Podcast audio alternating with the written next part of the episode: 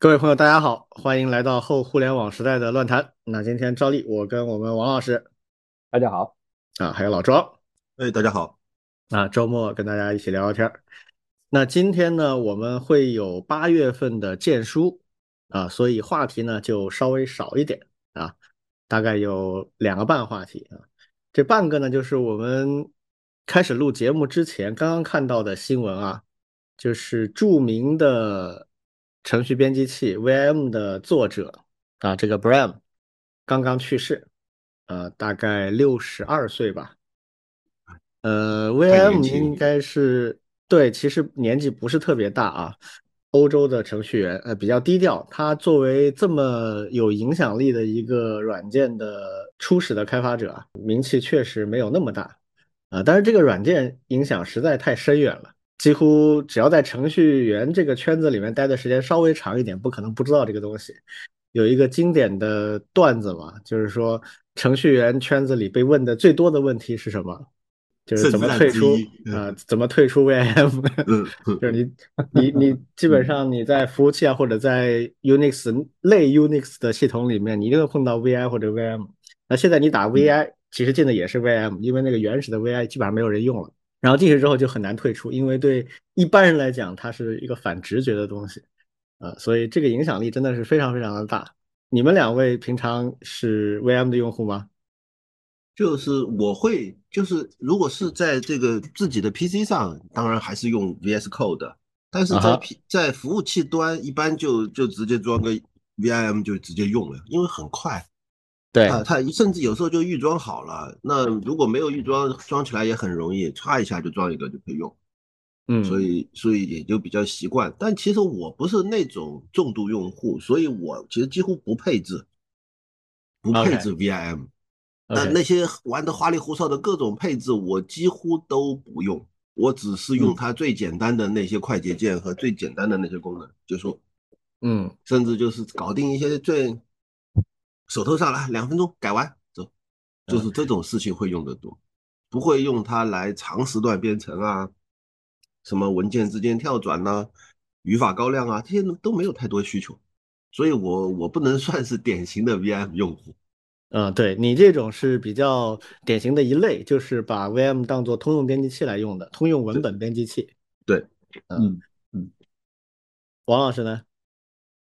对我本身没有用，啊，然后呢，我们的同学还是有的，嗯。而且呢，有少数就是刚才庄老师也提到的，会玩出各种花样，会装饰它，嗯。喜欢的是真喜欢。嗯，我知道的有挺多，像霍炬啊，那个老韩韩大亮啊，他们嗯。都是 VM 的重度用户。嗯，就是基本上所有的事情都在 VM 里面去去完成的。那它的可定制性，现在你作为一个流行的程序编辑器，基本上这个就低不了了，就肯定都是要搞到自己非常舒服为止。因为程序员嘛，一天到晚百分之八十的时间都对着这个玩意儿，那自己看着不舒服，他咋用啊？啊，所以是这样。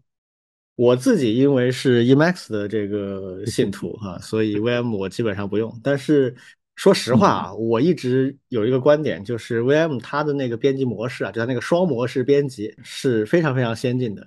就是如果你能适应它这种双模式编辑、插入模式和控制模式或者是命令模式的话，那你其实是可以达到非常非常高效的编辑的。就这个应该是最科学的编辑的整个模型。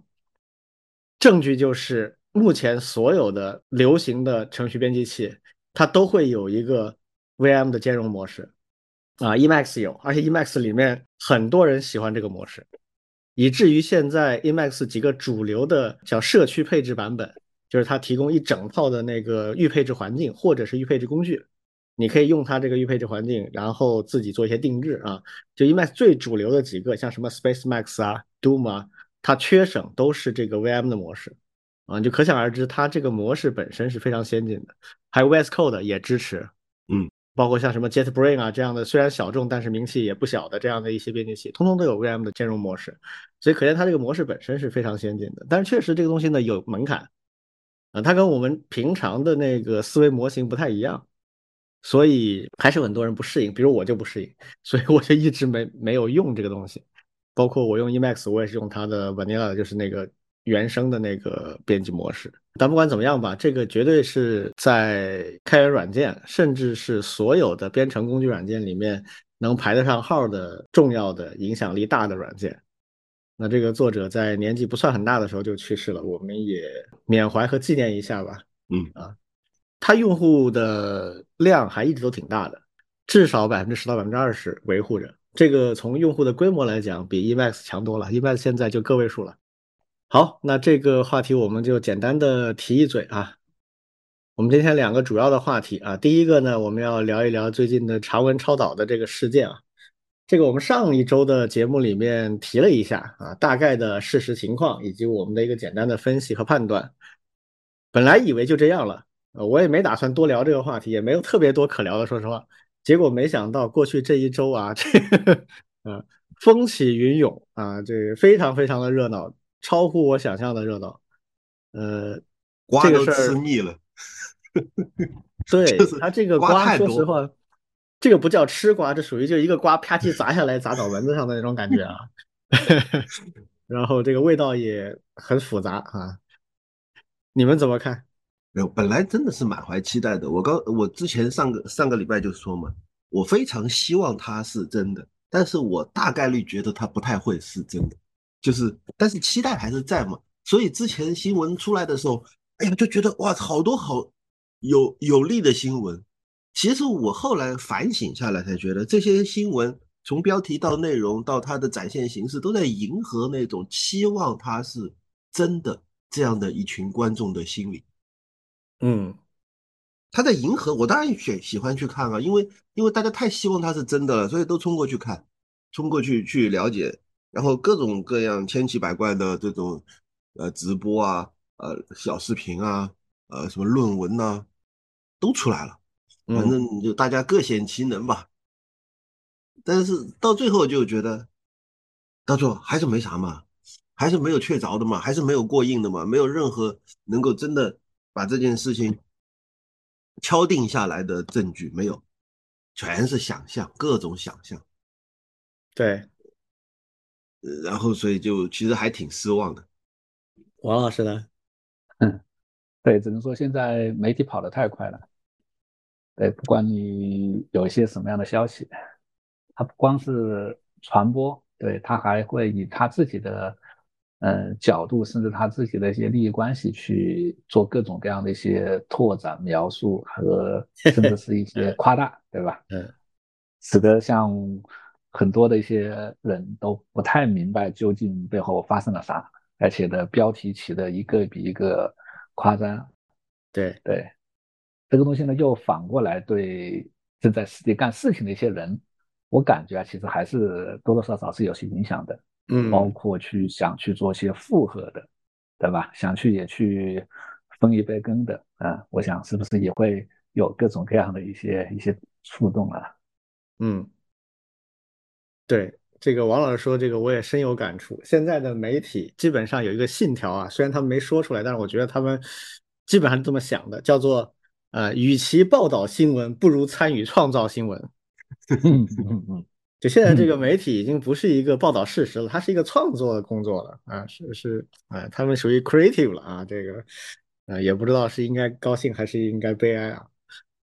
这事儿对我来说，我觉得真的是百感交集啊，就是 感觉很微妙。一方面呢，一个自然科学的一个话题得到这么大的关注，这么多的流量，从某种意义上讲也是一件好事啊。那这个机会呢，说明大家关注科技的突破，但这个里面背后呢，又有另外一面，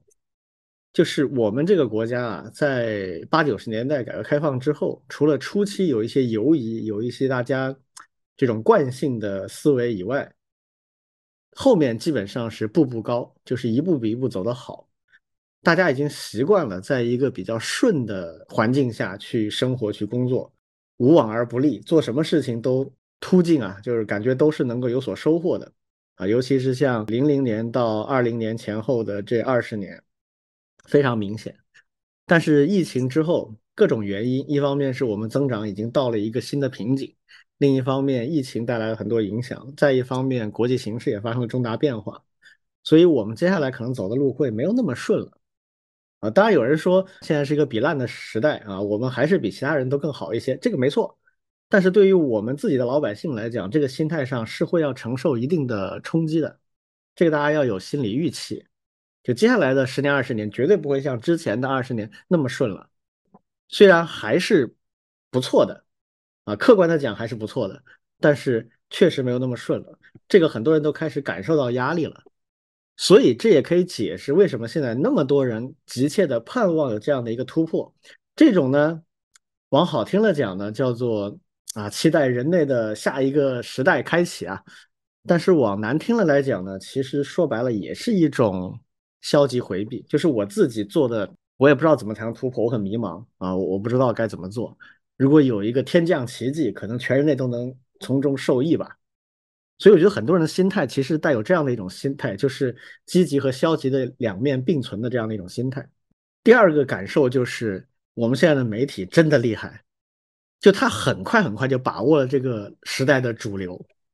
这事儿搁在五年以前，我觉得舆论风向不是这样。嗯，对，一定是骂韩国人为主的，就是你这肯定不可能啊，科盲啊，这是民科，肯定主流的态度是这种东西。但是我们的媒体一瞬间就感受到今天跟五年前不一样，很多人希望它好，所以主流就一面倒往上面去走了，这样就陷入一个正反馈循环啊，就互相刺激，搅动了越来越多的人参与进来，包括一些做科研的人，于是就在这个正反馈循环里面，就形成了我们上周看到的这样的一个风波。这里面一个突出的案例，我简单的说一说我印象最深的一个案例。就是 B 站上的一个 UP 主，叫做关山口男子技师。嗯，我是武汉人啊，我武大的。那关山口是哪里呢？就是从武大再往边远的地方走啊，大概十公里的样子，有一个叫关山的地方。然后在关山那个区域聚集了一批武汉的大学，其中最出名的就是华中理工啊，现在叫华中科技大学。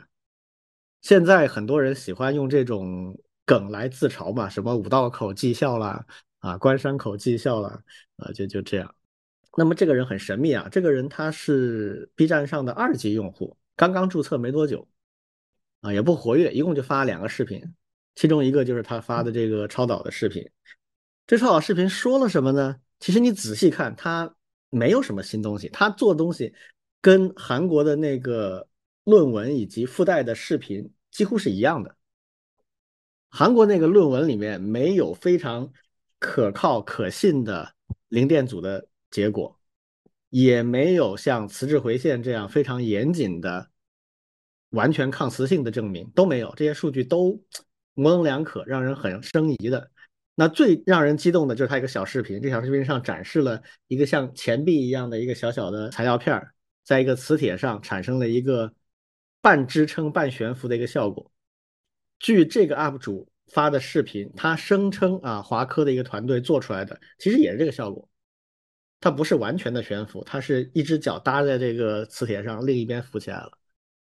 这个我后来转过一个 B 站上的视频到我们听友群里面，那个视频就是很明确的比较了我们现在已经知道的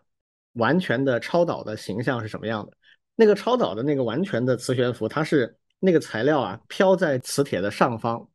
啊，整个完整的漂浮起来，而且非常稳定。它高度是完全确定的，是可以理论上算出来的。然后它这高度悬浮的时候呢，你要把它往更高或者更低去改变的话，是要施加挺大的力的。你要用手使劲摁或者使劲拔啊，才才能够让它动一点。它会非常稳定的飘在固定的高度上，然后你碰它一下，它会高速的旋转，非常顺滑，像一个没有阻力的陀螺一样。就那个操导的感觉是非常不一样的啊，跟这个半支撑的很不一样。所以那个视频其实你只看视频的话，如果没有任何说法的话，其实大家会觉得这到底说明啥呢？呃，不确定。好了，那这个视频的文案就开始发挥作用了。这个视频其实就讲了几句话，也没有更多的话。一个是说啊，非常明确的把名字都报出来了，华科的什么什么老师和他的几个博士生谁谁谁谁谁谁，这个完成了一个验证，制备了这个材料。然后说这是首次验证复现了该材料的磁悬浮现象，渴望实现完整的磁悬浮，基本上就这么两句话，这两句话都是带有强烈的误导性的。首先，什么叫做首次验证复现？这句话本身就是矛盾的。如果你是复现的话，那你 最多是第二，对不对？你不可能是首次了，你复现了别人的话，是吧？呃，首次验证复现，就是一个真正做学问很严肃的人的话，他不会这样写文字的。这样的文字是一种，就字里行间都透着啊，来关注我吧，我很厉害，我很厉害，啊，就就这种感觉。那后面一句更加是胡扯了。什么叫渴望？科学上什么叫渴望？你有证据吗？你要么就做出来，要么就没做出来。或者你有一篇论文，或者有非常严谨的推导，证明你迟早能做出来，都没有，就是一句渴望。这都是非常非常媒体化的用语。所以我在猜啊，我觉得这个 UP 主很可能不是那几个博士生里面的，而是他们认识的一个搞媒体的人，非常娴熟。好。这个误导一出来的话，那在 B 站上，B 站，哎呀，不客气的说，还是小朋友多啊。那一看这些话就激动万分。你打开那个视频，铺天盖地的字幕都是见证历史，啊，工业革命、人类飞升，都是这种。所以我说这种视频呢，它是很明显的，就是带着这个倾向、带着这个目的来的。我开玩笑，我在这个我们的听友群里面说，我说这种明显的误导企图，如果你看不出来的话，那我强烈建议你上网不要带钱。不然真的很危险，很容易被割啊！好，这还不算完，它真正厉害的是什么呢？平台给予了它巨大的流量，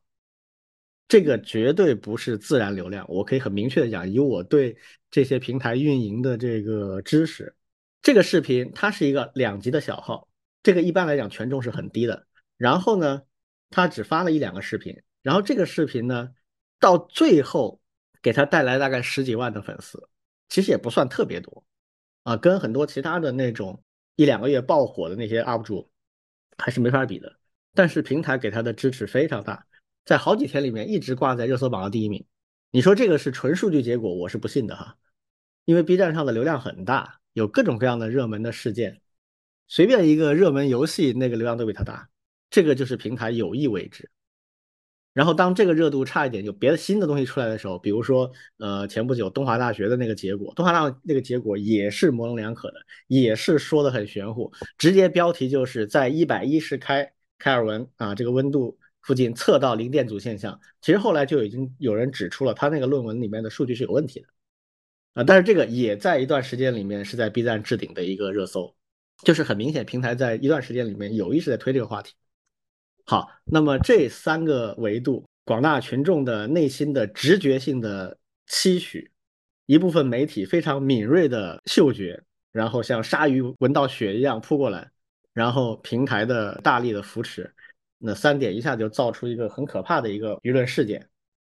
那这个事情，说实话，从物理学本身来讲的话，我真的觉得。一个有一点理科素养的人，稍微的研究一下，他是不难理解的。这件事情，我们上次节目也说得很清楚。一开始我们就说了，它的抗磁性大概是问题不大的。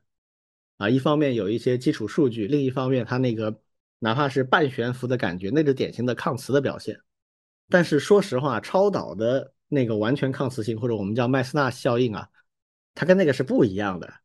它原理都不太一样。但是你实际看一看真实的、已经验证过的超导的那个悬浮的那个效应，你会发现哦，这两个确实不同。但是大家就会发现，那个比较这两个效应的那个视频没什么流量，真的没什么流量。我发出来了都没几个人 看。嗯，所以一个人你上网是为了啥？如果你是为了疏解你的压力，看你想看的东西。那当然无所谓，你就没心没肝的去看吧。看完之后，只要你真的疏解了，我觉得也值啊。但是是不是真能疏解，这是另外一个问题。如果你真的是想得到一些讯息或者知识的话呢，那你要特别警醒，就是现在的媒体，不论人为的还是机器的 AI 算法的选择，它通常都是迎合你的。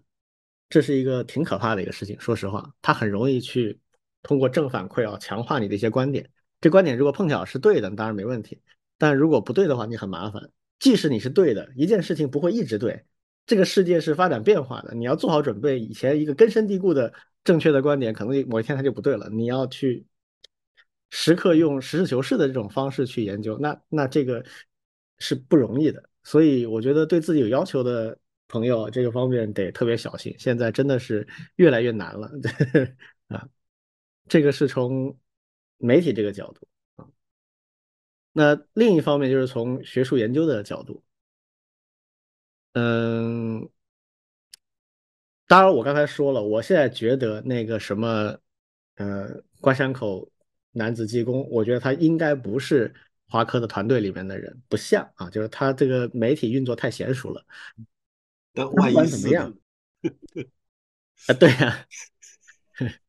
华科对这个什么态度，我就很好奇啊。就是我们现在搞研究的人，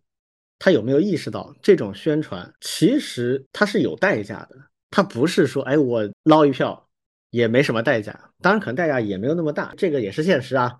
但我觉得它还是有代价的，它的代价是两方面，一个是那种埋头做事的人，他会蠢蠢欲动，就埋头做事的人会越来越少。去炒作的人，他觉得爽，他的这个反馈啊，他的激励反而更加的即时，更加的显著，这是一方面。另一方面，至少在我这种人看来，我对于华科的科研的这个能力和它的氛围，我就会降分，我就会觉得他真的不怎么样。假设我是那个团队的指导的老师、博士生导师的话，我会第一时间来澄清，我实际上做了什么，我实际上得到了什么。这个视频不是我们团队发的，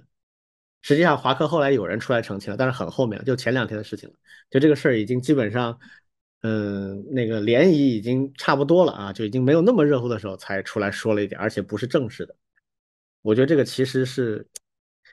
作为对比啊，这件事情我其实一直在关注外网，Twitter 上还有 YouTube 上面这种狂躁的新闻比较少。推特上就一两个人在反复的大量的发，那两个其实都是民间的啊，也不是做科研的人。他们的激动，我觉得完全可以理解，就跟我们普通老百姓期望这件事情有有有，就是期望这件事情是真的那种心态是差不多的。而且说不定他也有一些自己的商业目标，这这个不确定啊，他就是搞媒体的，或者就是关注这件事情的爱好者，这都可以理解。但是学术方面的声音非常少，大体两类。大部分根本没有认真对待这件事情，因为一看就觉得不太靠谱。我可以简单解释一下为什么一看就觉得不太靠谱啊。现在其实超导分两块，一块是低温超导，一块是高温。这个高低温是以五十开尔文，就是摄氏的负两百二十三度作为分界线，所以他们超导里面讲高温是指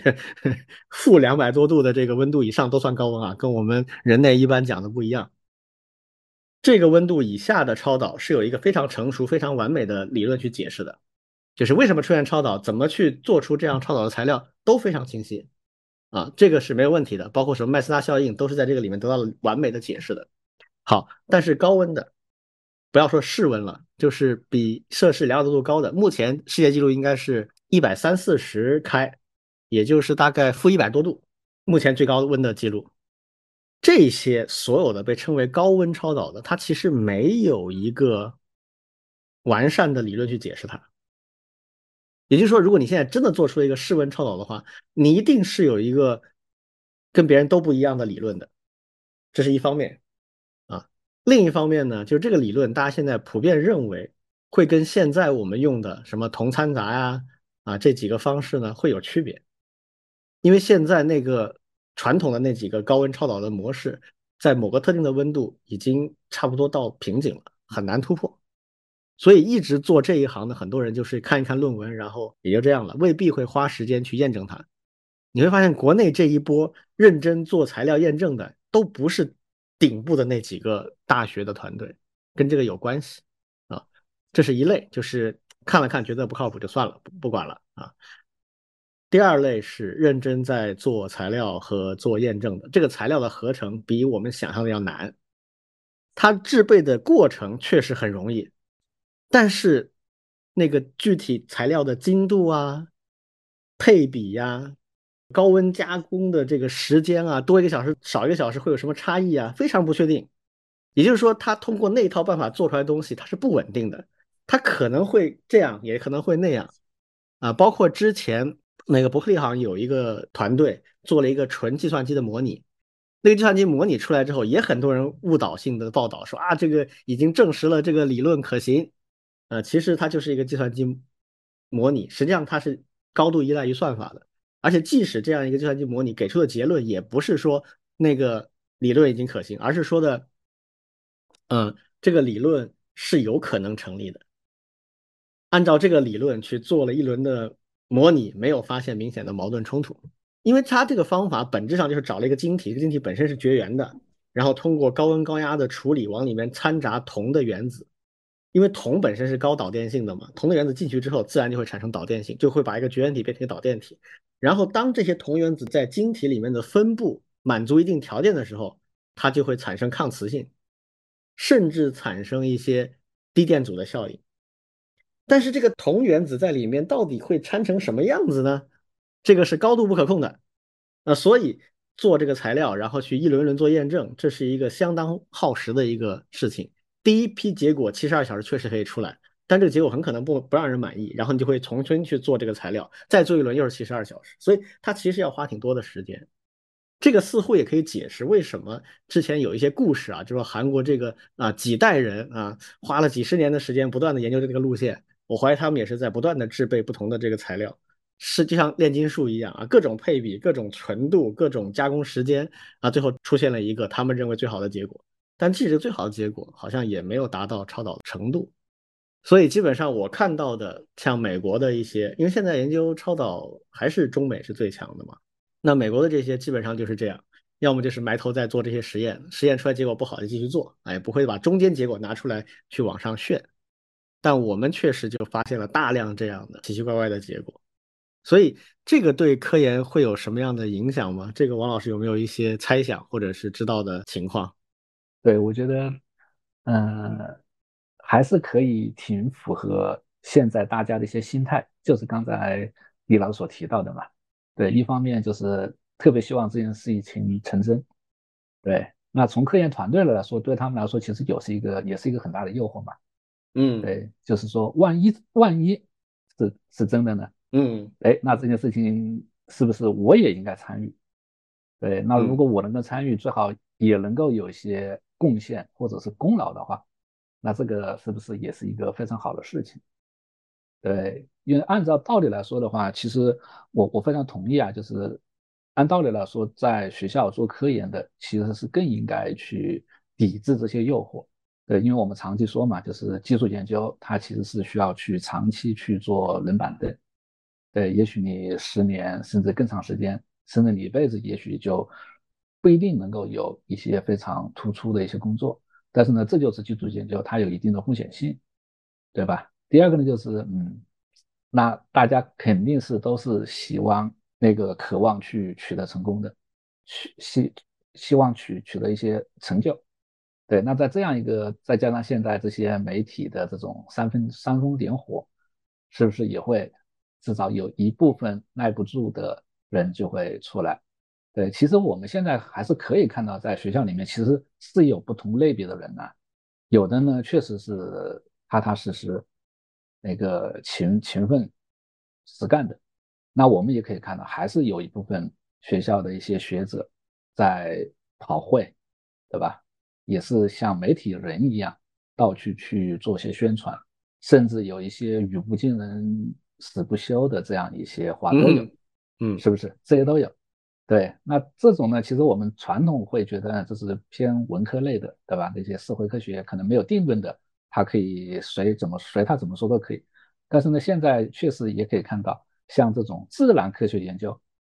你光说是没用的，你你一定是你一定是要能够可复现，要需要一些证据，需要这些来来做支撑的。按照道理来说，你你不太应该去做这种包括。中间过程结果的这些东西，对，然后呢，其实计算机计计算机行业里面其实也有这样一些风气，对我看到的，比如说像这种预印本的论文的发布，其实就有点像计算机特别多，对的，就是大家都忙着先去占坑，对，也许我的结果我的什么什么可能并没有一个非常体系化、非常落地的，哎，但是很多时候。我发现现在开始有一些了，去通过运营本去占一些坑。哎，这个东西是我提出来的，这个想法是我提出来的，然后我来，我再来慢慢去做，对。然后呢，通过这种方式来达到一些目的和手段，和我们以前所看到的，那真的是要把整个呃结果扎扎实实的做好以后，才去做一些公布。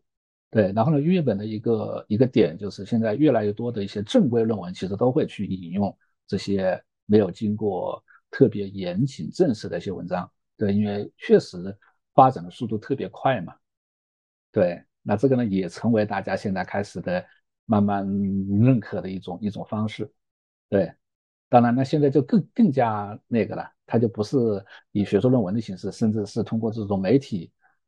那个录录视频、写写文章，他就可以想去做类似这样的事情。对，这个其实就比较过分了，对不对？要服一些服从一些研究和科学的规律嘛？对，包括一些学术共同体的一些规则。对吧？这个不能够做的太过。对，所以这也是一步步来的啊。先是说，哎，我做研究，然后通过预印本来占一些坑，这个好像还无可厚非，是吧？嗯，对的。然后现在就开始更加无责任了。关键就是你冒险没问题啊，你冒险去搏嘛。但是冒险一定是他有赢有输的。就我搏中了这件事情，我做了一半，我猜它的结果是正面的。那我把这一半的结果报出来，然后给出一个乐观的预估，可以。嗯，那如果真的如你所愿乐观了，你就站住坑了，你就成了先驱了，没问题，这是你的回报。但是你不能没风险啊！你的风险就是，如果你预估错了，你要付什么代价？就这个社会发展最可怕的事情是做一件不大不小的错事，但是它没有代价。就像我们之前讨论过，什么网暴啊，啊，网上的一些不合适的一些 behavior，一些。一些恶行啊，它就成本太低嘛。造谣，比如说我造谣，那辟谣的人惨了。之前有一个谣言说什么这个性侵小女孩的，整的人家就破产了，就生意做不下去了。然后造谣的人就没什么成本代价，几乎。那这样的话，长久以往，整个风气就会变得非常差。其实我们以前讲说啊，科学家耐得住寂寞，要坐得住冷板凳，等等等等。其实并不是说做科学研究就是苦行僧。啊，就是你也是可以去争取你正当的利益的，这个没有问题。但是科学，尤其是自然科学，它最核心的立足之点，它为什么是人类之光？就是因为它所有的观点，在百分之九十九以上的程度，它都是可以验证的。科学方法里最重要的就是实证啊，这个二十世纪以来的实证科学占绝对主导的这个时代。我们做任何事情，基本上它都是有一套可验证的办法，至少在目前技术条件下是可验证的。你做到这一点了，做充分了，你该怎么发就怎么发，没有问题啊。也可能有漏洞被别人发现了，怎么怎么样，这都是很正常的科学迭代的过程，这个没有问题的。甚至于说，我去发表一些中间结果啊，不管是为了做科普啊，让更多的人关心科学，甚至就是为了募资。啊，或者就是为了出风头都可以，都没问题。但是你能不能实事求是一点？你做了什么就是什么，没做什么就没说什么。然后你为什么有乐观的判断？你说说你的原因就可以了。我觉得作为科学工作者，他至少得有一条底线，就是科学是全人类的共同财富嘛。那么你在这个第一线的话，你完全不顾事实的去说，或者是像刚才说的啊，这个媒体战术非常娴熟的这种人。他也没有明确的撒谎，他只是带着一些语气词啊，诱导你往某个方向想，很巧妙的诱导你。那这种事情呢，如果是科学家做的，我觉得不可容忍；如果是科学家纵容的，我觉得也应该有所警示。如果只是无良媒体，那没办法，那就整顿媒体呗。所以还是要有一条界限。如果一旦到最后啊，一些自然科学的团队他们做的研究成果，啊，大家把它视同为自媒体一样的话，那这个损失的到底是谁呢？呃，我觉得肯定不是普通老百姓，我还是科研团队自己会承受损失，只是这个损失比较隐性，暂时他不觉得而已。我想补充一个另外一个视角啊，这个视角是我从另外一个角度的担忧，嗯，就是这个这一次的事件发生之后，有另外一种声音其实是被遮蔽的，但其实它曾经非常流行。这个话总结下来就一句，就是哎呀，我不懂什么叫超导，但是我懂韩国人。这句话大家估计都听说过啊，嗯，就类似于就是我当然知道韩国人就是一个造假的民族之类的这种话，嗯，这一次没有流行起来，但是下一次呢，嗯下一次那些一直以来带着刻板印象的人可能会更有证据了。你看到没？就上次，他们不就还是那个什么吗？嗯就是他会加深另外一一种刻板印象。我我觉得并不好，就是就是无论你看到任何新闻，你不能够因为他的国籍或者是他的什么别的呃来源，就预先的判定他肯定怎么怎么样，这种也是一种很糟糕的态度，也也很流行啊，就是所谓的地域地域的刻板印象啊，地域歧视、地域黑啊什么的，嗯这种呃，我觉得这样的一个事件之后，说不定这种对于韩国人的刻板印象会进一步的得到增强，这是我担心啊，的点这个肯定会的呀。嗯，因为它在统计学意义上又增加了一个例子呀，对啊，那增强是很自然的事情啊。是啊，我觉得其实很简单，就是大家都恪守四个字，就是实事求是。对，这个真的是最宝贵的东西。我们中央党校的大门啊，一块石头上写着实事求是，真的就是听上去也没那么难，但其实我觉得就是非常非常难啊。但也许很难做到百分之一百，但是只要牢记这件事情，不断提醒自己，我觉得已经就好很多了啊，就会比很多人强了。好，我们来聊第二个话题，就是最近老庄跟朋友们聊一些事情的时候啊，有一些新的想法啊，涉及到一个主题就是什么呢？在 AI 取得了新进展的这个时代啊，外语的学习和使用是不是会有一些新的思路？这个话题我们以前提过一下下啊，我们当时也提过，可能学外语没有那么的，也不是说不重要吧，就是可能不一定需要花那么多时间了。啊，可能有些事儿呢可以借助工具啊做得更好，所以这个里面会有一些新的想法啊，我们今天聊这个话题。啊，先请老庄跟我们说说这个事儿的背景吧。好，呃，是这么一个背景，就是呃，我们不是呃在开源的那个，我在一个开源的基金会叫天工开物基金会，然后呢，上一次在北京遇到了这个呃 Linux 基金会的执行董事叫 Jim Zembling，然后呢那天就是聊得很开心嘛，然后他就给我们发出了一个邀请，邀请我们去参加在日内瓦举行的一个叫 Open Source Congress，就是开源国会。或者是开源议会这样的一个一个全球开源最顶级的峰会，邀请的全都是所有全世界各个开源基金会的呃负责人，以及开源社区的这种呃意见领袖，呃，然后还有各大厂商，但是在那个场合，他们安排的所有的讨论，只有社区的人能发言，厂商只能旁听。而且他们讨论的话题，我觉得都非常的有有让我很兴奋。比如说，他们还讨论这个，呃，AI 时代，人工呃人工智能的这个时代之后，开源该怎么办？开源应该怎么样去应对？怎么样去规范？怎么样去设立呃开源的标准？这是一大类讨论。另外一个就是关于呃这个世界政治局势下的开源有没有可能去防止或者是呃阻止分裂？因为因为整个世界看上去正在分裂，那么开源人能不能够不要分裂，能够阻止分裂，这些都是都是我非常感兴趣的话题。然后他们邀请也来了，但是等到邀请函来了之后，其实我就会非常的焦虑，因为我外语太差了。我这这个我真的去了，我跟他们说什么呀？如果如果大家都在激烈的讨论，哪怕我有翻译，我根本插不上话呀，我还得先听清楚人家说什么，这这个就就非常的焦虑。但是到后面就也算是幸运吧，最后签证也没办下来，因为时间来不及了，最后就没去成。但是这就让我联想到，就是说，假设如果我要去呃参与一个什么国际性的会议，我我我迫切的想要在那个会议上表达自己的一些观点，想要参与一些讨论的时候，那我有没有一种呃叫做应急口语，或者说是叫做急救？呃，救急的这样的一一种呃外语的训练的办法，嗯，这个是一个迫切的需求。有可能，比如说我要出国旅游，呃，出去自驾游，或者是我要去某个地方呃出差一个月，呃，要跟那边的人在一起共同工作，或者被被派到什么地方去，诸如此类的。那么这些外语学习。常常规的外语学习可能解决不了我这种问题，因为这是应急。那么另外一方面呢，其实我在在这个网上就看到最近新出来的一些口语的 APP 就已经很有意思了。它其实是背后是 ChatGPT 或者说是某种 AI 的这个大语言模型，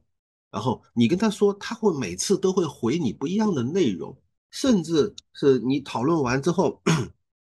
你跟他对话之后，他还会建议你。这句话或者说这段对话当中，你哪些点回的不太好？如果要改进，他会建议你往哪个方向去改，就换一些别的词或者换一种表述会更好。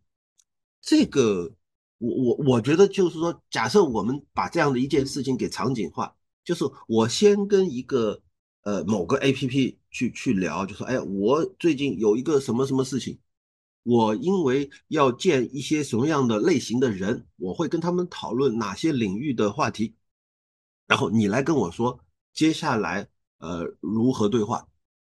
也许 AI 就可以直接生成一段非常呃符合当时场景的一段外语，不见得非得是英语，任何其他的外语我觉得都是有可能的，然后就开始来来回对话。甚至我也会建议，就是说啊，假设跟我对话的人是一个对我们公司的产品有所挑剔的顾客，那么他又会问一些什么问题呢？那么这种情况，我我觉得可能如果能够把这样的一个 A P P 做出来的话，说不定会很有意思。嗯，这就是呃，这就是一个对于 A P P 的想法。但更进一步的想多跟两位聊的就是，可能在 A I 时代啊。外语并不需要学习，我们对于外语的要求，很多时候就只是拿它来应急。如果哎，如果我能够提前做一个礼拜的准备，我能够用它来迅速的锻炼起自己的一些能力。将来将来这个 AI 更强大了之后，它直接就实时的帮我翻译对话，就两边都双语的，两边的同步翻译，就就是应急用的。越是这样的情况，可能我们对于外语的学习。呃，就掌握最基础的部分就行。就比如说，我现在完全不懂这个日语，那么 这样的应急的日语的口语训练对我肯定没有用，因为我我掌握的内容太少。但是英语我也许就可以，因为我有一个那个基本的，比如说我已经能够有个呃五六十分的口语，然后呢，再为了某个特定的场景应急再补上二十分，我就敢出门了。那么其他的外语学习基础学习的部分，其实就是补上那前面的五六十分就够了，再往上没必要，再往上就直接根据场景需要应急就行了。这就是我的一个外语学习的一个一个新的想法，也是也是由于这个 AI 时代，我觉得这种大语言模型带来的可能性之后，让我产生的一些联想。嗯，OK，先说到这。嗯，这个。我先要打击一下老庄啊，嗯，我觉得很难，嗯，为什么哈？这个正好碰到我的比较熟悉的领域了，因为之前我在沪江，沪江就是主要做外语的学习的嘛，对，我们的这个研究还挺多的。语言学习里最重要的听说读写四个方面，嗯啊，这个里面呢，读和写是相对容易的。我个人的观点是，现在借助目前 AIGC 所达到的 MT，就是 Machine Translate 啊，机器翻译的这个能力水平的话，哈，读和写基本上就像刚才老庄说的，你完全可以借助工具干很多很多事情了。以后甚至可以做一个专门的聊天工具啊，就是叫跨语言的聊天。每个人先说自己的母语，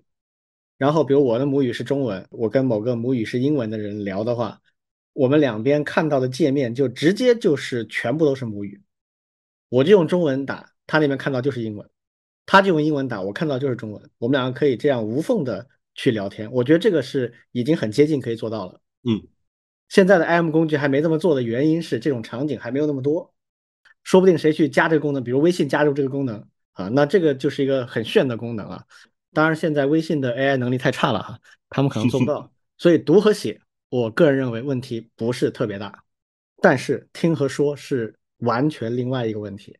我跟你讲一个我的个人体会，嗯，我平常看美剧啊、电影啊，或者玩游戏啊，通常都是开原音的。比如这个游戏是美国人开发的，它英语配音一定是最好的。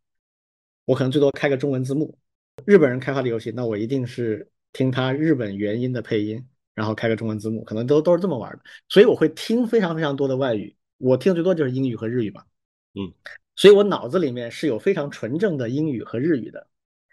好，然后我有的时候需要去准备一些英文的材料，那我一边写这些材料哈，一边脑海里面会读出来，我脑子里面读的那个感觉是非常纯正的美音，比如说哈，嗯，然后我自己去读，我默读的话，我会觉得我读的也是很纯正的美音，嗯，但是当我把它大声读出来的时候，我发现我发音舌头都打卷了，它做不到那么顺畅。我其实完全知道我应该怎么发音，但是我实际上发不了那么准。这个在最近这些年更加明显，因为最近这些年我实际用英语的机会比以前少。有一段时间我用英语的机会很多，那个时候我的口音就还比较好，说话也比较溜。这个例子是什么意思呢？就是口语这个东西它是必须要练习的。你照着读，你不要说即时的脑海里出现一篇应该讲的东西，这个是另外一个能力啊，这个搁一边儿。就算这东西已经有了，你要把它顺畅的讲出来都不容易。你顺畅讲出来就是为了让对面听得比较顺嘛，但这个是不容易的，这是一方面。另一方面就是听，听也是一样。阅读理解跟听力理解是完全两个概念。以前沪江有一个很早很早的一个产品，就叫听写，就是你听一个 native speaking 一个母语的一个人读一段话，不论英语还是日语啊，然后你把它写下来。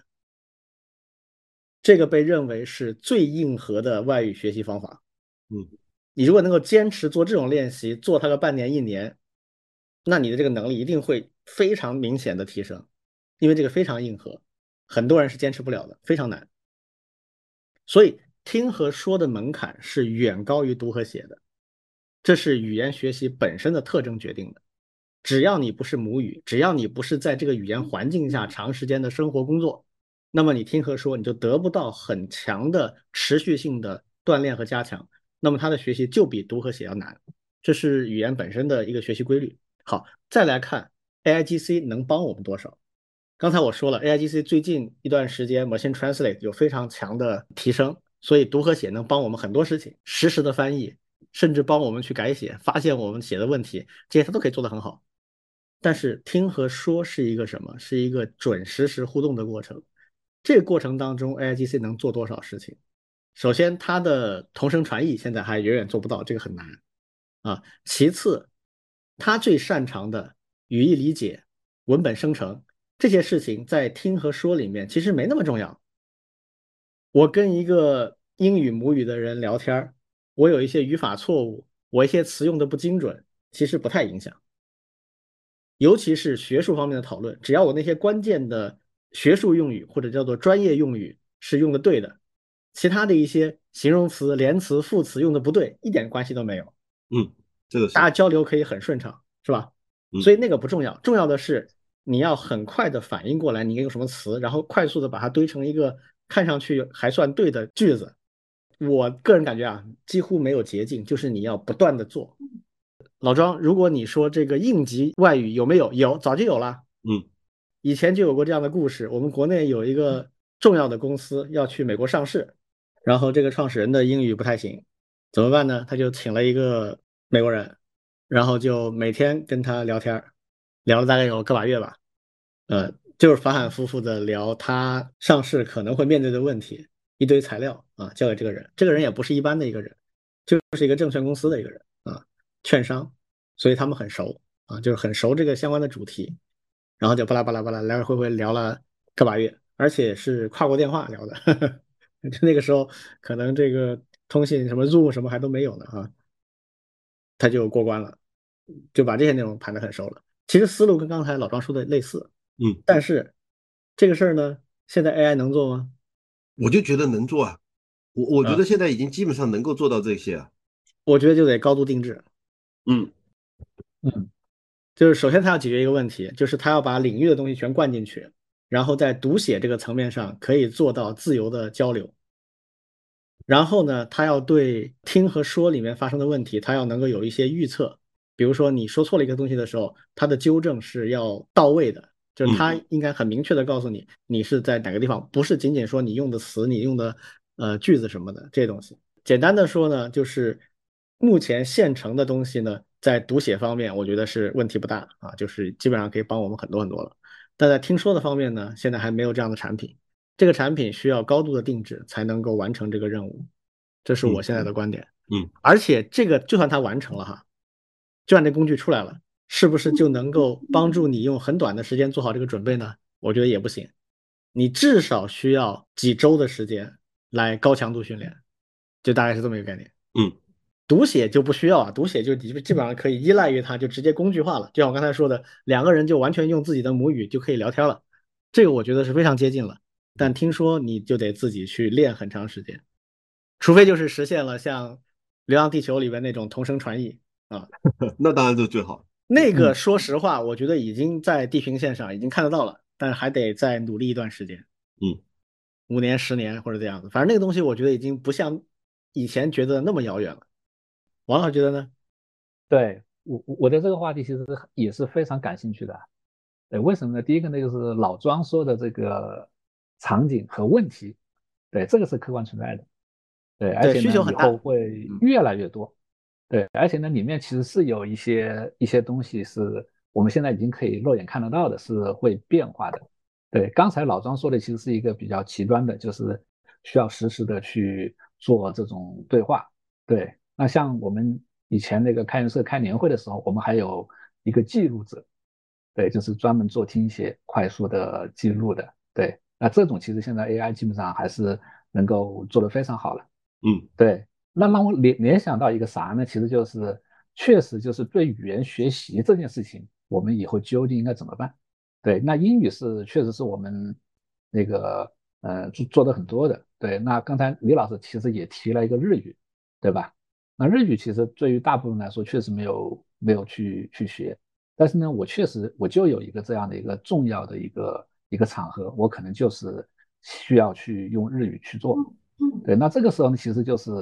呃，刚才其实也我也挺挺受启发的。对，就是有有有不同的路数。对，一种呢，其实就是这种强化训练。对，那像以前就是规格更高的就是同声翻译。对，那现在有了 GPT 以后，对，其实我我是在想，就是这样的瞬时需求和这种瞬时的短期的语言能力，是不是能够通过这种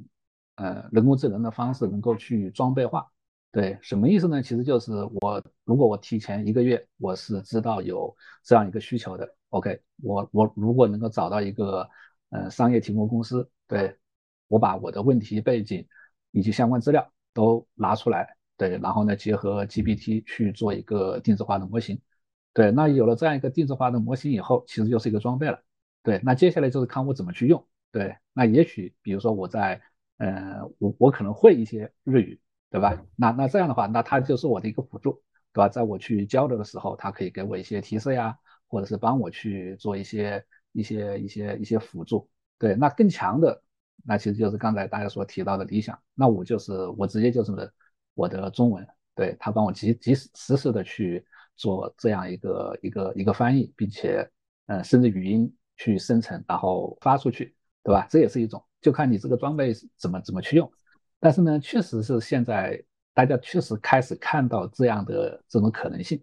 那这个回回过头来就会会会刺激到我们，特别是在学校里面这些教语言学的，那究竟应该教到什么样的程度，以及怎么样和这些技术去做结合，对吧？因为它的最终目的不是说你为了去那个学这个语言嘛，对，更多的当然也有去从文学的角度啊这些去说。对，更多的其实还是要去使用，对吧？你要在你的工作学习的过程当中去使用。对，而且呢，现在其实还可以看到像像类似 GitHub 这样的一些社区啊，里面其实有很多的这种那种翻译机器人的自动化工作，其实其实都在同步的去去去落地。我提了一个 issue，对我现在已已经可以看到了，有的社区其实就是直接它是有，比如说是在那个中文参那个中中国开发者参与的比较多的。对，它会自动的英文化，对，同时都是双语去提提这些这些东西，对，那这个也是一种方式，对，所以说呢，我我确实是是也也觉得这件事情对，嗯，我们后面的这种语言类的学习，其实会产生不小的一些影响的。嗯，老庄，听完我们刚才说的，有什么新的想法吗？其实我可以补充一下，就是所谓的应急，我我觉得，呃，我们有很多种不同，呃，要求难度的应急。嗯，刚才刚才这个李军你举的那个要去美国上市这种，其实是不叫应急，它是要精心准备的，因为这跟他的商业利益相比太大了。他他如果了，如果尤其是说错了一些什么东西的话，可能会对他的整个商业影响会他是无可承受的，所以他必须要练好，而且是需要非常专业的练好。但是但是我想举另外一个例子，是我应急的例子，就是有有一年我到加拿大去自由行。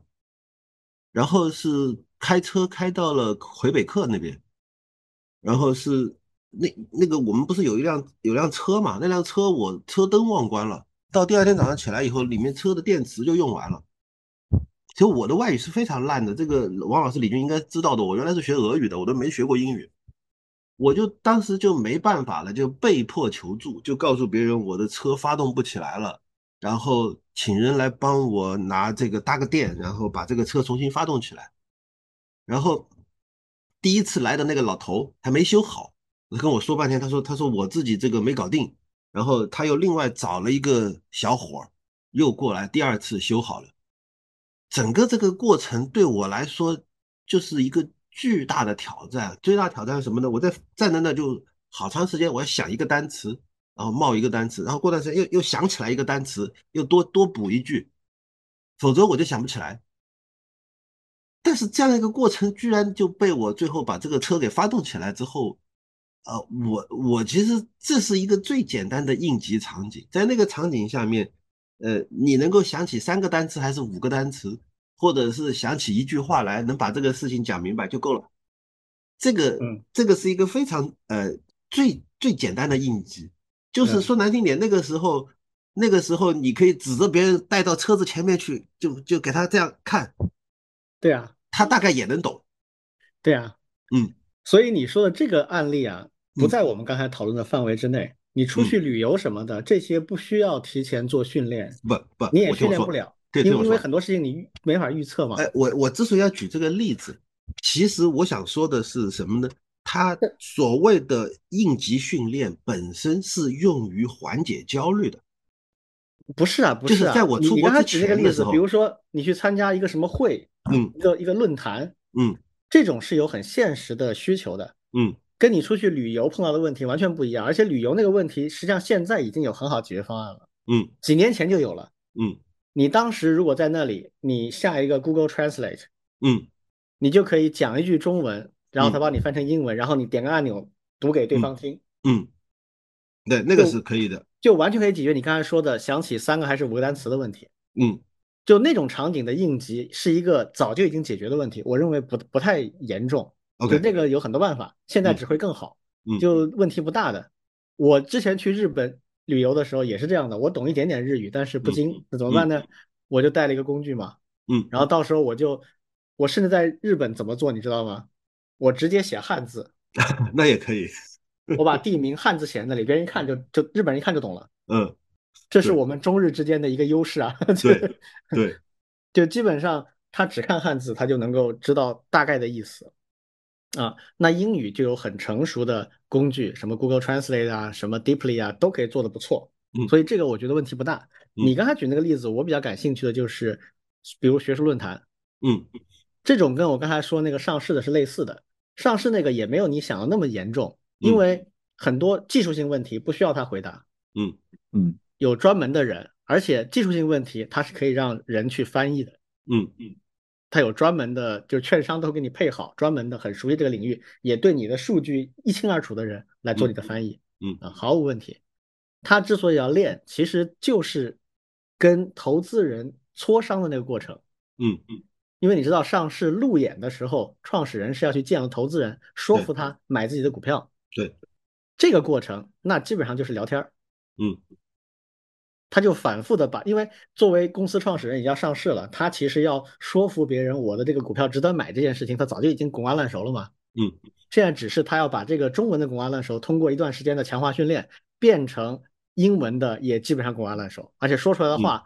就是符合一般的美国人的这种习惯，这样说服力会更强嘛。嗯所以他是这么一个目的。那假设嗯你真的去欧洲参加这个 forum 这个论坛的话，你希望达到什么效果？第一是你能听懂大家在说什么，对的，至少听懂个百分之七八十，是吧？嗯。第二，当你想表达点什么的时候，对方很容易理解你的意思。实际上跟刚才的场景很像，就是你要说和听的东西，其实你在国内用中文已经说了听了无数次了，很熟悉。嗯现在你需要熟悉它的英文的表达法，这个时候一对一的强化训练是非常有效的，而且时间吧说短不短，说长不长，就两到四周，大概就是这样的。我们之前也做过一些实验，更短很难，再长也没必要，也不可能，但是强度真的很高，嗯就可能你要坚持两周，每天两到三个小时，就这样。嗯而这个过程呢，最理想的情况，AI 能代替那个人，但代替不了你自己的练习，嗯嗯。就是这么个概念。嗯，听完跟你们聊完之后，我还是觉得这个产品应该是有有可能做出来，就算是这个是有可能 Prom Prom 不断的优化一下，嗯优化一下的话是有机会的。如果再加上一些专业的语料库，那肯定会更好。这个问题啊，我跟你说啊，嗯它现在最现实的能做到的是什么呢？嗯，常见的生活场景下的强化训练，嗯这个是一定没问题的。就是以前啊，我们公司就做过很多口语的课程啊、产品服务啊之类的，那个时候都是找真人外教来做这件事情。嗯，里面很多什么场景对话啊都是我们设计好场景，然后两个人模拟对话。模拟对话有一定的脚本，但是没有具体的文字，大家就是要自由的去练习的。那这个过程可能大量就可以 AI 去取代。事实上，我们那个时候已经有一部分实现了，嗯就是 AI 来做其中一部分事情。嗯，但是效果没有那么好。一方面是那个时候 GC 做的还不够好，另一方面语音也没有现在好。那个时候做语音是，当然现在也是啊，是一个很花钱的事情，就是要做非常多的那个声音库，男的、女的、老的、少的，很多很多声音库放进去，然后通过 AI 去合成出来才比较逼真。嗯那就是个烧钱的活儿。那现在当然，其实这块儿也还是这样子啊，说实话也还是这样子，就现在还是要依赖于非常多的自然语音素材才能够合成的比较像真人，啊，就这部分一定是可以取代掉的。那最有挑战的其实就是专业领域，你像我刚才说的那个上市的场景，他就找一个他的券商、承销商，一个很熟悉的一个，正好是中英双语这样背景的一个人，这种人很多，呃，券商搞在投行的啊，中国出去美国的，呃，香港的等等等等，这样的人很容易找，所以他们就找一个人跟他聊就可以了。那你面临这个场景呢，一样的，就是你们聊的这个话题是非常前沿的话题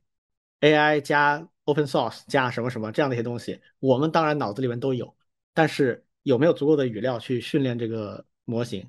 这个是一个大大的问号。嗯难度不在于那个通用的环境，通用的环境现在我觉得已经可以做到了，而且现在很多口语的软件已经开始往上面去转了。难点就还是在于我怎么快速的把领域模型灌进去，让它足够好。嗯这个之前我们讨论过的一个话题，就是说有一些工具啊，现在已经可以你灌个比如说五十一百篇文章进去，聚焦某个特定领域的一百篇文章，它就可以生成一个这个领域的一个简单的资料库，或者是一个 help desk 啊。嗯那么在建立之后，你去问他一些问题，他就能够尝试回答了。但是这个呢，五十到一百篇足以建立一些通用常识，在一个领域里面，但是肯定达不到你对前沿问题的交流比较顺畅。我觉得这个是有难度的。嗯，是。好，那我们就开始今天的荐书吧。呃，今天老庄后面有一些安排啊，所以我们今天老庄先来做荐书的环节，然后是王老师，最后我来哈。嗯，好，今天要推荐的这本书呢，其实我，嗯，这对我来说是一本非常重要的书，就是我一直以来就是一个理科生嘛，然后甚至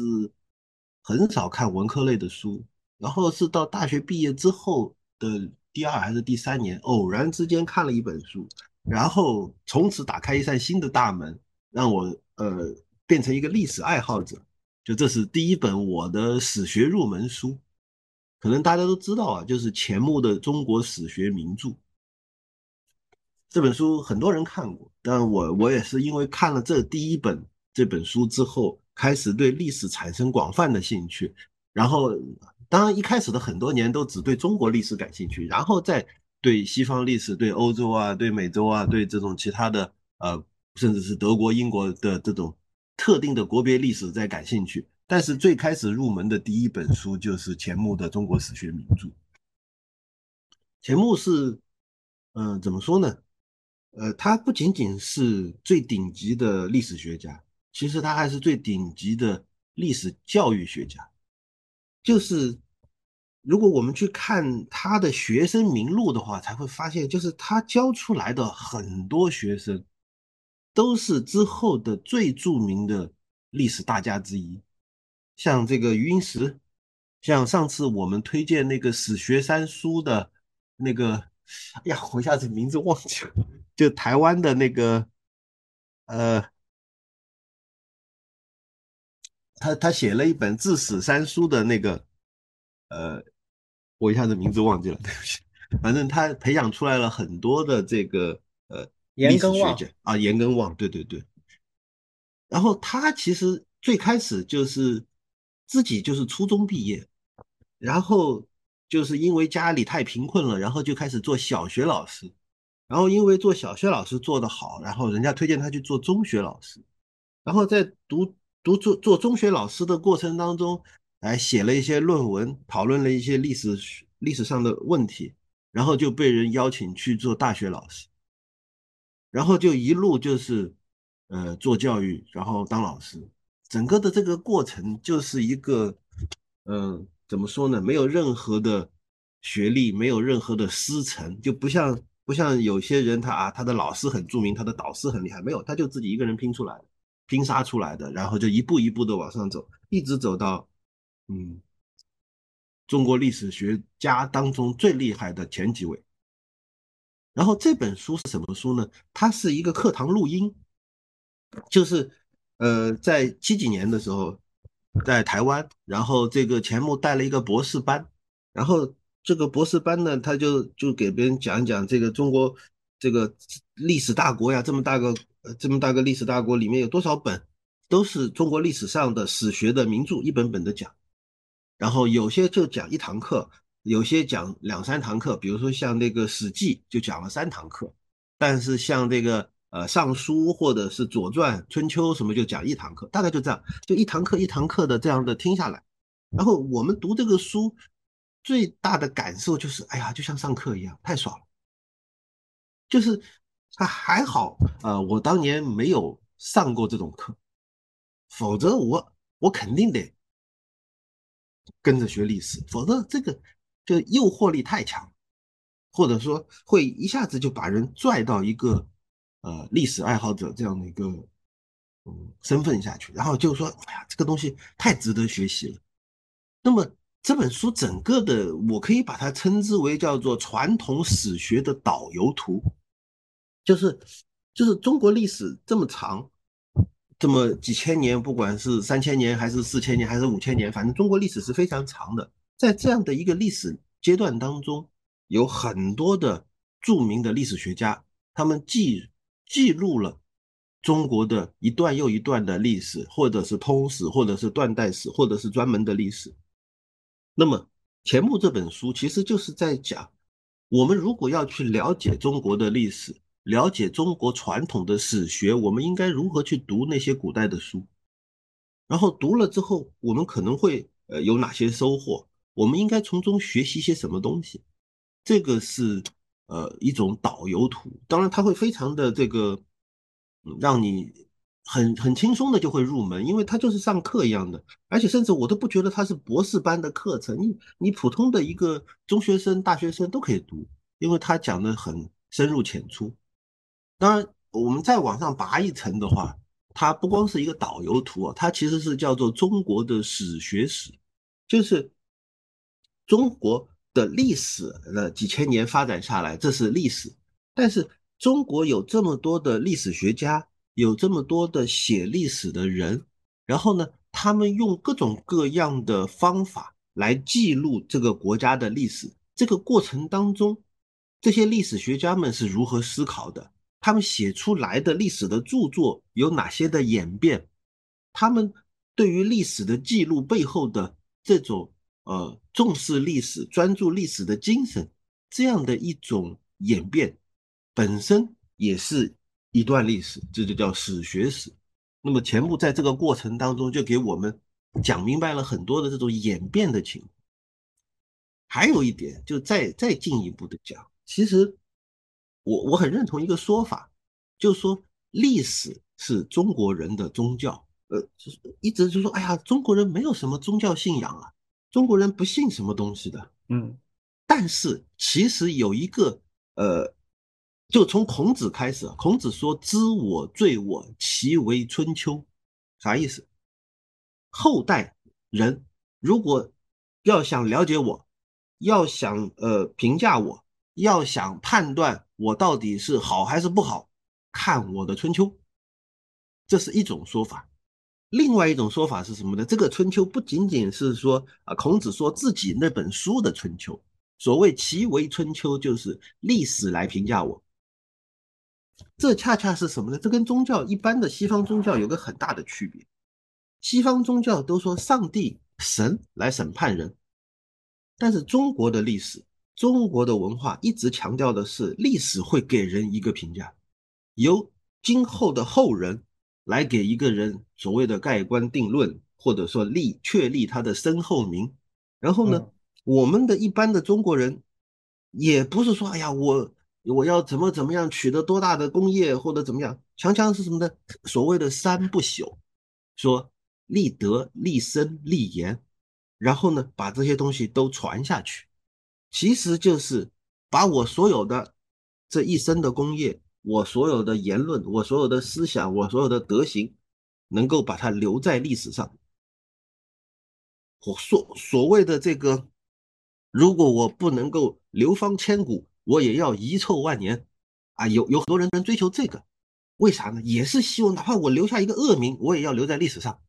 这其实就是中国人的一种啊宗教精神。所以，所以他会。就是中国人在传统当中会非常的重视历史，也非常重视历史的评价。有一句话就说，如果历史是中国人的宗教的话，那么历史学家就是这个中国人宗教的背后的祭司。很有意思，对吧？呃，这个是给自己脸上贴金啊，啊，也可以说贴金吧。其实所谓的史家一支笔啊，褒贬批评。甚至是，就其实孔子在这方面是非常的有自我意识的。所谓比则比，削则削，这个评价任何的君王，他就在自己一支笔下就评断了。这其实是呃历史学家的自我的认知，或者说自我的期许，或者说千秋功业就在我笔下，这是。呃，我们要读完这本书的话，很能够理解这一点，理解为什么我们说历史是中国人的宗教。但书本身没有提到这个观点啊，这个观点是呃我很认同的一个另外一篇文章的。最后，呃，其实可以读一段书评啊，就是我在豆瓣上面找书评，找到有一段话特别呃，我我很认同，所以我就想直接就读这段书评作为今天的荐书的结尾。他就是说。呃，我个人浅见啊，钱先生在中国史学名著中纵论古今，自我意识就是一个旷代大儒。周公是师祖，授业恩师仿佛就是孔子，司马迁是大师兄。至于其他的什么班固、陈寿、刘知几、杜佑之类的，都不过是师兄弟，精神上完全平等，本领见识还互有高下。就这样的心胸气魄，可是一般的酸儒可比。就大家注意啊，大大儒有两层含义，一层呢是秉承儒学的传统，要修齐治平，要学以致用，要呃学问要通古今，要广博等等等等。钱先生仿佛就是已经做到了，至少是差不多做到了。因此，我们就不难理解为什么在中国历代政治得失中，以及在中国史学名著中，对于清代都嗤之以鼻，大加谩骂，因为他心中自比的。那个定位就是现代的王传山、顾亭林，而且有过之而无不及，是这样的一种自我定位，我很认同，所以想把这本书推荐给大家。OK，嗯，我一个个人浅见啊，嗯。说历史是中国人的宗教，我觉得应该换一个提法，叫历史是中国人的信仰。嗯，信仰这个词相对更中立一些，同意，宗教这个词呢有特定含义是的，啊，信仰完全没。问题。对，对，我觉得应该叫历史是中国人的信仰。啊嗯，而且这个东西啊，历史上李敖也写过相关的书，李敖也是非常非常重视历史的。历史真的是中国人的立根之本。这个话我们刚刚一号也讲过，就你要理解今天和明天的中国，必须要理解中国的历史。对啊，这个话很深奥啊，也非常的有有有深意。那李敖还提过一个很有意思的观点，他说中国古代史官的地位很崇高啊，对，所谓秉笔直书啊，一切都要看历史。皇帝有时候都怕这个史官，但是李敖也提过一个很有意思的观点，他说孔子啊其实有点虚伪啊，他一方面讲其为春秋，但他另一方面又讲为尊者讳，所以他的嗯春秋里面有很多东西是没写的。对，这方面我个人觉得我更尊敬司马迁啊。司马迁写《史记》的时候，实际上因为那个时候武帝非常的跋扈啊，这个 对史官是非常严苛的，所以他有东西不能够直写，所以他专门用引入了一种先进的写作方式，叫互文啊。嗯，就是比如说他写刘邦的时候，全是写他好的。啊，但他实际上不喜欢刘邦的地方哪里写呢？就专门写一个《项羽本纪》，在里面写刘邦比较糗的事情，啊，就很巧妙的去保证了历史的完整性，然后专门为这个发明了这种传记体的这种呃史书的写法。就历史确实非常非常重要啊，但是读懂历史真的很不容易，啊，所以钱穆确实大家，这个我也非常尊敬。嗯嗯，好，王老师，好嘞，对我今天推荐也是和教育相关的《终身幼儿园》。嗯，这本书可能有有我们的听众听过啊。对，因为像这本书的作者那个 Michelle 呃 Resnick，其实在疫情前也来过华师大，对，当时也给我们做过一些报告和交流。对，所以说呢，当时对他印象还是挺深刻的。对，那今天提起来，其实也是受我们上一期节目的一个启发。对，包括我们上期聊到过寓教于乐。对，那他在这个概念里面，其实有和他非常相关的一些内容和具体的工具。对，那作者本身他实际上是 MIT 媒体实验室的一个教授。对，像 MIT 媒体实验室啊，这个也是在国际上非常著名的。对，也是隶属于麻省理工。对，也是致力于包括把一些技术，然后呢应用到解决社会的一些问题里面去而出名。对，包括我们以前也提到过，像电子书里面的电子墨水技术呀，对，也是出自于这些实验室的一些教授们。对，那他甚至把那个他的课题组就叫终身幼儿园。对，实际上是一套创新的理念。和创新人才的培养的模式，对，而且呢，像嗯作者他们这个团队，对，不仅是会提一些理念，对，更重要他们会做一些落地的一些实验性的项目，对，实际上像终身幼儿园的背后，实际上有一个非常著名的一个编程工具 Scratch，对，Scratch 也是出自作者还有他团队的之手的。对，而且呢，他们做这件事情的一个很重要的一个目的，其实就是要验证他们对于创新这件事情的一个尝试。对，那当然，今天像 Scratch 呢，甚至已经变成一个编程，特别是青少年编程的一个工具了。对，那虽然这件事情其实还是有些争议的，对，但是呢，Scratch 本身其实是作为支撑，对作者和他的团队去验证他们的这套创新。方法论的一个产物，对这个还是呃非常成功的。对，那这本书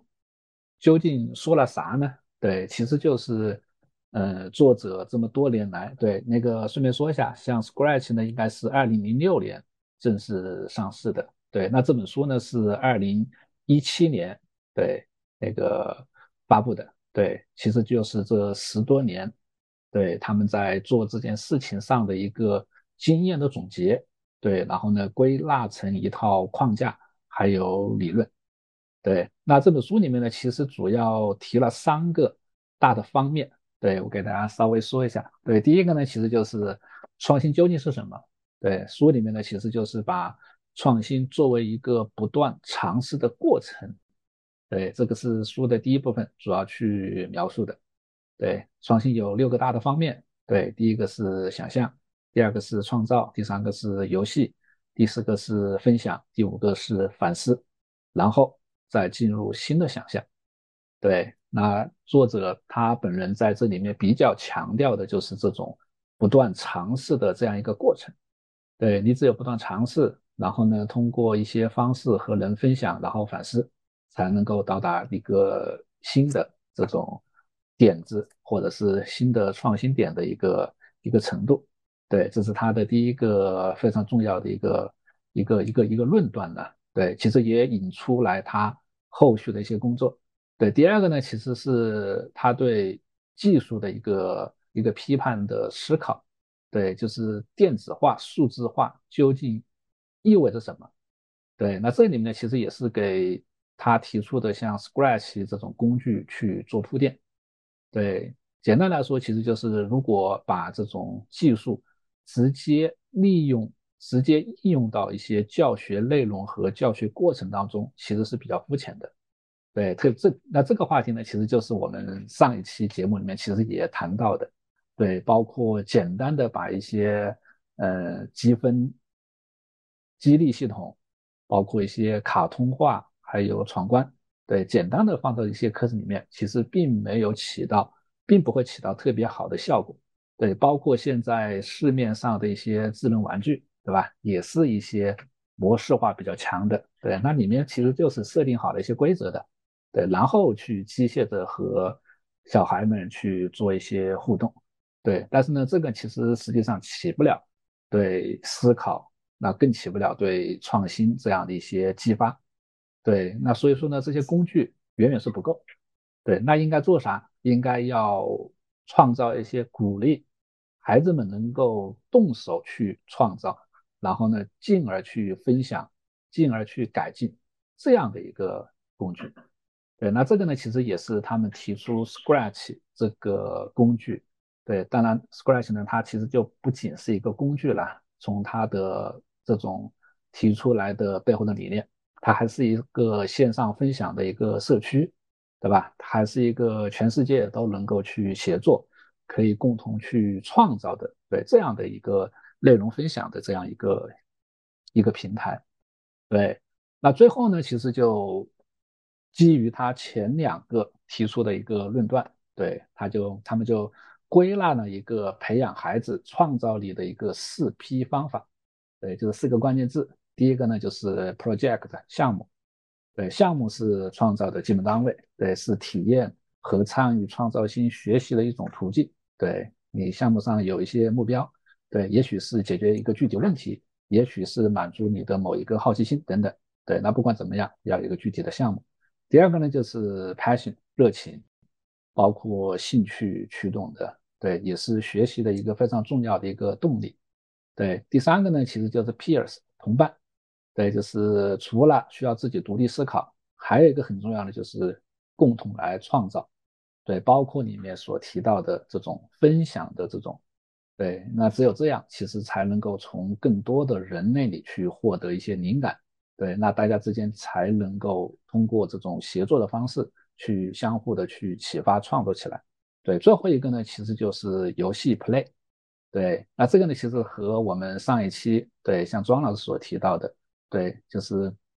游戏的快乐和这种创造的快乐不一样。对，那创造力不是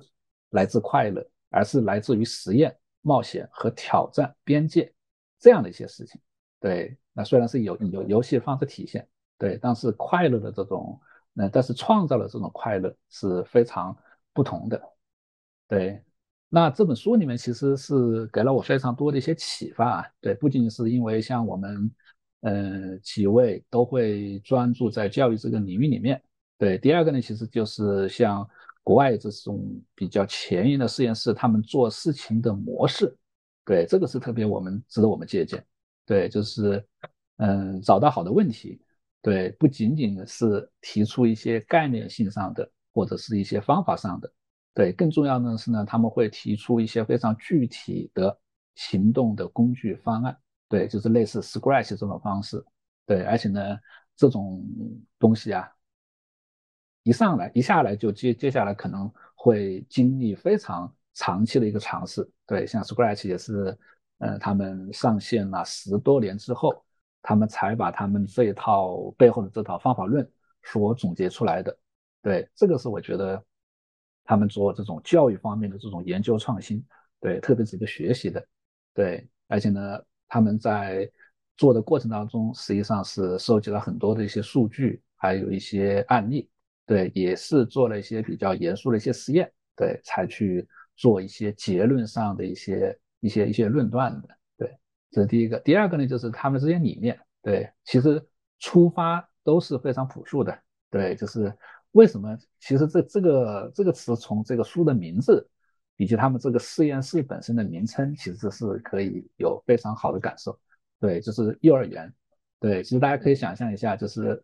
幼儿园在在书里面，其实它是提到，就是可能是教育行业里面最伟大的这种发明。对我们现在的这种教育，更多的是这种像电视广播，对吧？老师讲，学生听。对，那大家可以想象一下，幼儿园在干啥？幼儿园就是在各种不断的去做一些构建，对吧？搭乐高、搭积木，小朋友之间相互去分享、去交流。对，那顺便说一句，像呃，Resnick 他们的这个团队，对，除了自己做了 Scratch 这一整套的东西以外，他们也是乐高背后的一些机器人系列的合作者。对，像乐高的 Mindstorm 的这种可编程机器人，对，也是。这个团队他们一起合作所开发的，对，就是真正的会把这种教育和一些呃玩具的东西去合在一起，但是呢，也不失于会区分他们不同的这种对小朋友们成长所起到的关键的作用。对，那第二个还还有那个前面那个就是终身幼儿园嘛，对，其实就是他们对他们的这套理论方法的一种推广，对，就是这套东西。实际上是所有终身学习都可以适用的，对，就是不管你在什么样年龄阶段，对吧？不是幼儿园，你的大学，你的成年以后，都应该按照这种模式，通过项目，通过热情，通过同伴，通过试验来培养这种创造力。对，所以说呢，像中社幼儿园又是他们的一个一个教育理念，对，而且呢是经过他们验证，经过他们 总结的一个。教育理念，对，那现在呢，实际上在一些学校还是挺受欢迎的，对，挺多的会去拿他们的这个框架去结合一些具体的课程，去设计一些，比如说基于项目的一些教学模式呀，对，就会采取他们的一些像视频模型，对吧？那当然，虽然我们现在其实在一些少儿编程里面可能是有些过度，对吧？或者是过了去使用这种所谓的。呃，变成的一些工具，它没有没有那个在意它背后的，对它其实不光是一个教学工具，它背后还有分享社区，还有这种反反回馈，对吧？还有这样的一些一些一些内容，对它实际上是一个一个相对完整的一个一个体系，对。那在热情驱动下动手，在动手中学习，在学习中创造，对这个呢，就是他们去设计。整个项目的一个一个初衷，对，好，我就做这样一个分享，嗯嗯，我看了一下他介绍啊，就挺好玩的。这个就他们创造的 Scratch 这套东西呢，早先的时候其实它就是一个启蒙教育的一个很重要的方法论。所以你看，他想培养的孩子的一些关键性的能力，比如想象、创造、游戏、分享、反思。等等，嗯，这些跟我们现在在做的数字素养的那些关键能力，其实是非常有关联的。只是它这个东西更基础一些，更适合对启蒙的孩子去做。这个我觉得完全是没问题。但是后来呢，其实东西我觉得有点变味儿，啊，比如说他开始跟乐高啊那些合作的时候呢，他有了更多的商业化的寄托，于是就发明了很多。呃，商业化的一些概念，比如什么四 P 啊，还有其他的一些东西啊，其实都有点往那个方向去靠了。嗯，然后到国内更有意思了，直接就是其实他原来比较关键的一个概念叫创造力学习嘛，就是怎么去锻炼孩子从小就掌握一种创造力的学习能力。结果到国内之后，包装直接就变成少儿编程了。我觉得这个一下子档次低了好多。对的，对的，对的，对，这个就是嗯，要看它背后的东西。以后有机会我们可以专门找一期来聊一聊 Scratch 和少儿编程的事情。哎，好的，嗯，这个好。我觉得少儿编程这个定位是有问题的，当然它包装没问题啊，就是它为了好卖，它怎么包装都无所谓。但内核其实是培养孩子的一些基础性的思考和习惯。嗯，对的。好，最后我来了哈，我我今天给大家介绍一本名气很大的一本书。我以前有一个误区啊，就是有一些书我觉得名气很大，可能都已经是每人都读过了，所以我就倾向于不去介绍这种书。但是后来我发现，有些我认为是大家必读的书，其实都没看过，那我还是要介绍一下。我今天介绍的是一套书啊，叫《是大臣和是首相》，呃，就 Yes Minister 和 Yes Prime Minister。那这个在见证圈子里是非常非常出名的，很多人也认为是非物质文化遗产，就跟这个呃让子弹飞是类似级别，甚至还更高一点。嗯，所以名气很大。但是我发现还很多人可能听过，但没有认真的去读过这本书。但这套书其实是非常值得一读的，所以今天我来简单介绍一下。这实际上是两本书啊，一本叫《是大臣》，一本叫《是首相》。但它原来是什么？它原来其实是一套英剧。两个英国的编剧啊，安东尼 ·J 和 Jonathan Lane，这个安东尼和乔纳森两个人，他们担任编剧，在八零年代八一八二年开始啊播出的英剧，是非常典型的那种英式的场景喜剧，就是几个人演，然后场景也就那几个场景啊，然后主要是靠对话来完成所有的事情啊，非常精彩的对话。这个 Yes Minister 就是是大臣呢，一共是播了三季，二十二集，每一季大概七八集这样子啊。然后播完了三季之后呢，有一个圣诞特辑啊，它每集大概三十分钟，但圣诞特辑比较长啊，大概有五十多分钟，讲了这个大臣在非常奇妙的机缘巧合啊，阴差阳错就当上了首相啊，所以后面又出了新的，就是 Yes Prime Minister，就是是首相，然后。以跟施大臣完全一样的体力，就是三十分钟左右一集，又播了两季十六集，每集八集。这个剧集呢，加起来其实也就不到四十集，但是，嗯，取得了巨大的成功，获奖无数啊！就是从编剧到，呃，里面的几个主要演员啊，都非常的受欢迎，口碑也非常好。所以呢，到了八十年代末，就专门又回来这找回这两位编剧啊，亲自操刀，就把这个剧本。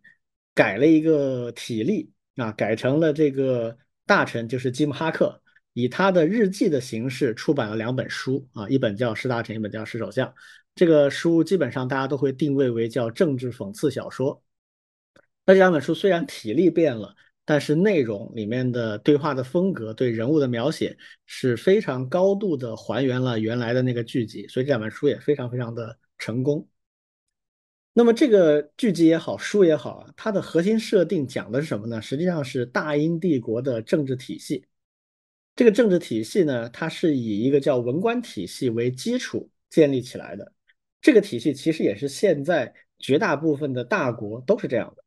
实际上，这个体系最早是中国人搞的啊，欧洲人专门来把它学过去了，在英国又变成了集大成者。然后后来日本人又学了英国人，德国人也学了英国人。那美国呢，在这个基础上有一些。改进，但大的体系其实还是有很多相近的地方，所以它实际上是政府是怎么运作的这件事情，以大英帝国为例啊来讲。那这个剧里面有三个核心的主角啊，一个是行政事务部的这个大臣叫吉姆哈克啊，第二个呢是他的常务秘书，也叫常务次官啊，就是 Humphrey，然后还有一个就是他的首席私人秘书叫伯纳德啊，伯纳德。那么哈克本人呢是典型的政客。他是按照英国的政治体制，就是议会选举获胜的那个党去组阁、去委派各个部的部长，所以这个是跟着选举走的，是民选代表委任的啊。那么这个是经常会换的，它只代表一些政治的一些符号，它不会去进行实际上的业务操作。那实际上业务操作呢是由文官来做的，比如说这个 Hanfrey，他是行政事务部的常务次官，也就是常任在这个部里的。那个文官他是不动的他几十年就在这个部里待着，就做这个常务次官。那主要的业务其实是他去负责管理所有的文官去完成的。那第三个这个私人秘书本拉德呢，他本质上也是文官，但是他同时又是大臣的私人秘书，所以他的地位就比较微妙了。他又要忠于自己的政治主人，就是这个部长，那但是他又是文官，他必须忠诚于文官体系，所以他就形成了这么一个有趣的一个三角关系。那这个里面呢，就涉及到大英帝国政策政治的方方面面。这里面大部分呢是内政相关的主题，典型的模式就是金哈克想改革啊。他改革的目的呢，一方面他有一些正常人的价值观，比如说节约是好的啊，比如说怎么才能够造福于民众啊，这个他是有一些正常人的价值观的。那另一方面，很多时候他也是出于他的政治目的。比如说为他个人和他的党派谋取一些政治政绩啊，等等等等啊。那么每次他要改革的时候呢，这个汉弗莱就会阻挠他。呃，原因很简单，因为哈克的计划有的时候会动到文官的既得利益，那肯定不能接受。更多的时候呢，是会带来一些文官眼里叫做不必要的麻烦，就是你一直都这么干的，你非要变，变了之后反而很多麻烦。啊，比如说最开始这个哈克要搞节约运动，要裁掉一些不需要的人，最后的结论，汉弗尔说服了他，就是你为了裁掉这十个人，可能要多雇两百个人，啊，你才能够管理你整个节约的这个项目，啊，就是非常搞笑的一个一个逻辑啊，但最后就证明了你要想节约非常不容易啊 啊，还有少量的案例呢，就确实是对大英帝国的政府不利的。啊，就是文官比政客更容易理解这一点，他要想办法去挡住他的大臣做一些蠢事，这几种情况都有。所以这里面实际上体现了文官体系的一个呃对立统一的一个面啊，就是说文官呢，他会长久以来形成一些惯性，这些惯性里面有些东西是好的，是对的，是无数的经验教训总结下来的一个必须做的一个正确的事情，但更多的也是一些流弊啊，就是形成了强大的呃既得利益集团。当然也有一些有趣的故事是跟外交和军事有关的，尤其是下半部分，哈克成为首相之后，他原来是行政事务部，那跟外交军事没啥关系啊。他成为首相之后就不一样了，那必须要管国家的安全，啊，这里面就有很多这方面的内容，里面就表现了大英帝国和亚非拉的前殖民地，还有美国、前苏联，还有欧洲共同体等等那个关系错综复杂啊，非常的有趣这部分。那这部剧集呢，之所以后来有很崇高的地位，很多人把它呃奉为圣书啊，其实就是因为这里面有非常神级的对话，有无数的很常青的经典段子，就是你今天来看，你都会发现它有很多跟我们的现实能对得上的。我这里可以举几个例子啊，里面都是这些主角们的一些名言啊，比如说汉弗尔曾经讲过说，政治的第一规则，在官方否认之前，什么都别信。其实我们现在也经常碰到这种情况，一个奇怪的事情出来啊，然后大家就众说纷纭，然后当有一个呃，尤其是地方的一个部门出来澄清说辟谣，没有这回事，然后大家就说哦，这事看来坐实了啊，现在就很很经典的这个呃重现了。还有比如说讲西方的一些比较虚伪的双标的，有一个典型的段子，里面有一集啊。哈克的前任要出版他的回忆录，里面有一章对哈克说了很多坏话，哈克就想想办法禁止他出版。然后他们就讲了一句名言，说查禁这是独裁专政的手段，我们自由国家不讲这些，我们讲经民主程序不公布。啊，这就是他他们的一些套路啊，有很多这方面的套路。呃，还有一个很经典的讲英国的外交政策，这个 Humphrey 给哈克去科普，他说。我们英国的外交政策已经有至少五百年不改变了，那就是要制造一个分裂的欧洲，啊，为了这个目标，我们跟荷兰人一起打西班牙人，和德国人一起打法国人，和法国人、意大利人一起打德国人，然后又和法国人一起打德国人和意大利人，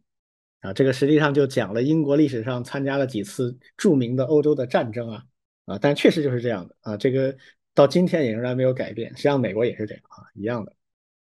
啊，还有另外一个非常经典，大家经常喜欢去引用的梗图，就是说外交部应对危机的四部曲。啊，第一阶段我们宣称什么事都没有发生；第二阶段说也许有事发生，但是我们不应该采取行动；啊，第三阶段说也许应该行动，但是我们目前啥也做不了；第四阶段说啊，当初也许应该做点什么，但现在已经太迟了。啊，只要奉行这四个阶段，我们就可以什么都不做啊。这个是他们外交的一个这个。所以，呃，这部作品它虽然已经是差不多四十年以前的作品了，但是在最近这些年，仍然有很多事情会让人回忆起里面的一些很经典的案例和一些很神级的对话。呃，所以很多内容可以说是常看常新的啊。所以我建议还没有看的朋友赶紧去找来看一看。这部书最早是九二年在国内就有翻译的版本，而且翻译的非常好，啊，翻译质量很高，是学林出版社出版的。这个大家有兴趣可以找来看一看。我翻了一下，好像在微信读书上还没有，所以大家可能要自己去找一找啊。呃，纸质书应该也还买得到啊。就而且它比较轻松嘛，就是看了之后你属于那种非常娱乐，但娱乐完了之后呢，又能带来一些回忆的这种文字。OK，这个就是我今天推荐的这本书啊。好的，已入购物篮了，这个挺好的。嗯，那个，嗯，老庄有事已经跑了啊。那我们今天的节目就到这里吧。好的，拜拜。嗯，拜拜。